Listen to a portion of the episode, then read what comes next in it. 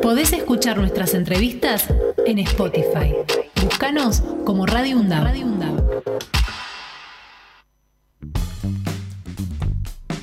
Muy bien, ya venimos hablando hace varios días ¿eh? de, de del conflicto que, están teniendo trabajadores del subterráneo de Buenos Aires con la empresa que los administra y también hacemos solidario de esto al gobierno de la ciudad.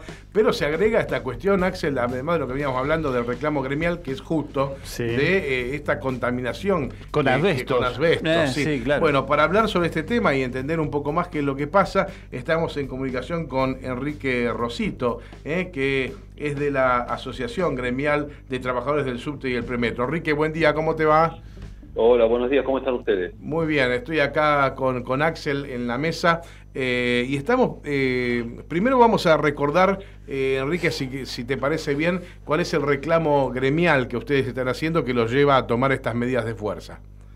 Las medidas que estamos llevando adelante esta semana y las anteriores, que hubo apertura de molinetes y volanteadas, tienen tres ejes. El primero de ellos es discutir con la empresa EMOVA la reducción de la jornada semanal para trabajar cinco días y tener dos francos por semana. Actualmente son seis y uno.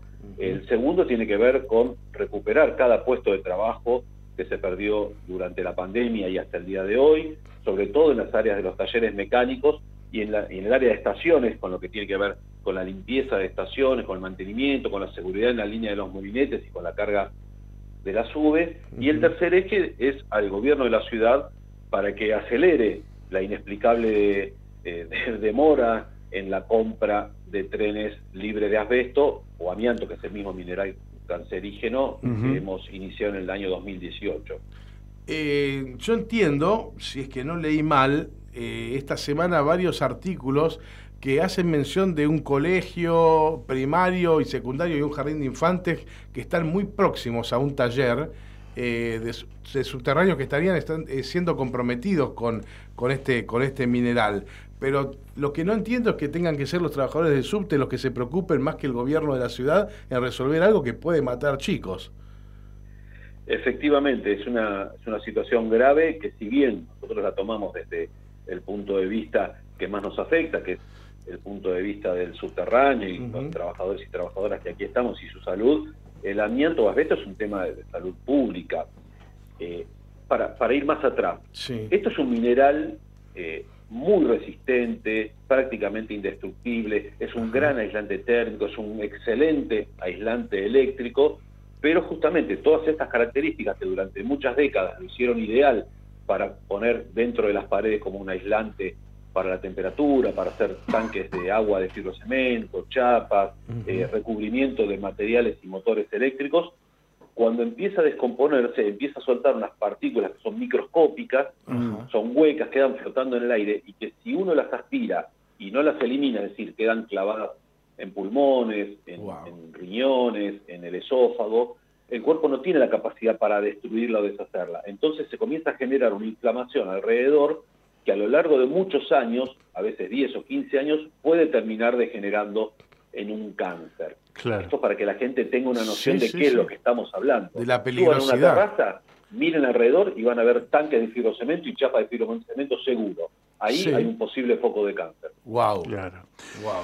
Ernesto, buen día. Axel Govendi te saluda. ¿Cómo estás? ¿Cómo estás? Bien. Eh, ¿Cuántos son más o menos? ¿Tienen más o menos el número de cuáles son los vagones o los trenes que tienen asbestos?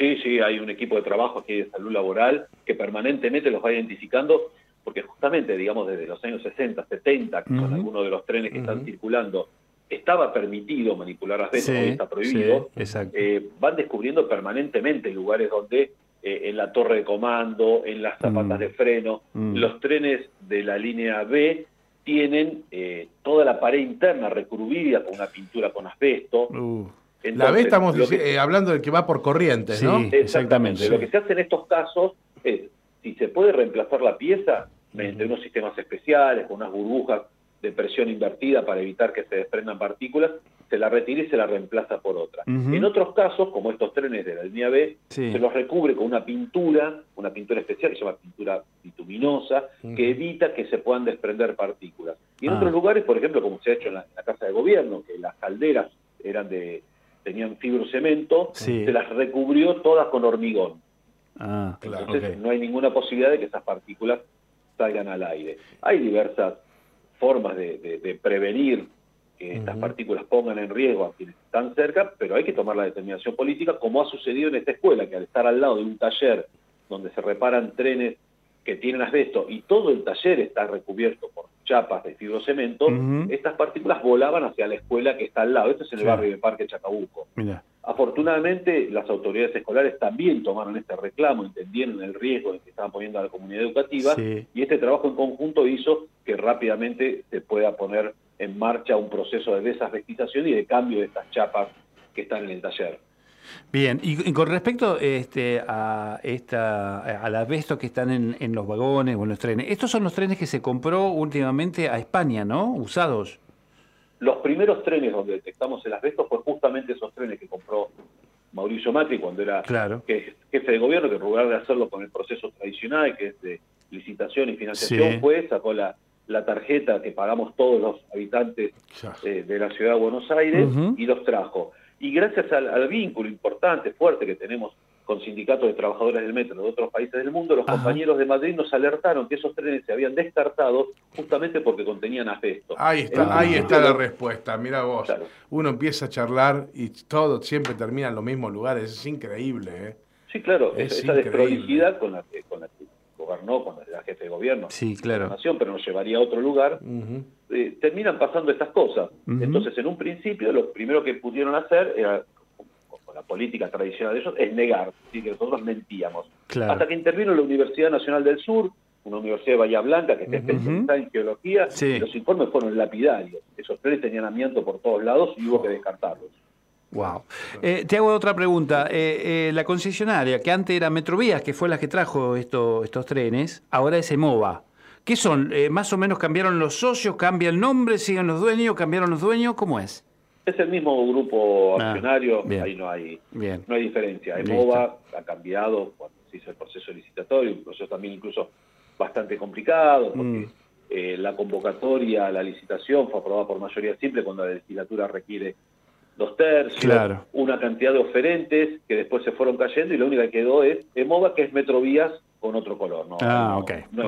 Bien, bueno, ahí estamos. Sí. Bueno, este, queríamos, este, Enrique, te, pido disculpas que desplazamos un poco el reclamo gremial, que es importantísimo, igual por esto de, por, este producto que, puede ser cancerígeno y muy, muy nocivo para la salud de las personas, ¿eh? pero bueno, necesitábamos entender de qué se trataba el, reclamo y de qué es lo que estábamos hablando. No, pero sí te queremos preguntar cuál es el cronograma, digamos, de, la, de las actividades que van a llevar adelante. La que tenemos votada por los compañeros y compañeras es la que se anunció, bueno, la que se hizo el martes de la línea D y la de hoy de la línea E. Correcto. Somos optimistas, tenemos esperanza de que después de estas, de estas dos medidas, desde el gobierno de la ciudad, tomen cartas en el asunto, convoquen una mesa de diálogo, que se abra un espacio de discusión y que no sea necesario seguir haciendo más medidas la semana próxima. Si no hubiera este espacio, obviamente, en las asambleas de base, los compañeros y las compañeras discuten, aprueban y nosotros estaremos anunciando el fin de semana el cronograma de la semana próxima. Bien. Enrique Rosito, una vez más, muchísimas gracias por ayudarnos a entender esto que nos pasa. ¿eh? No, al contrario, muchas gracias a ustedes y obviamente siempre a disposición. Muchas gracias. Podés escuchar nuestras entrevistas en Spotify. Búscanos como Radio UNDAV. Radio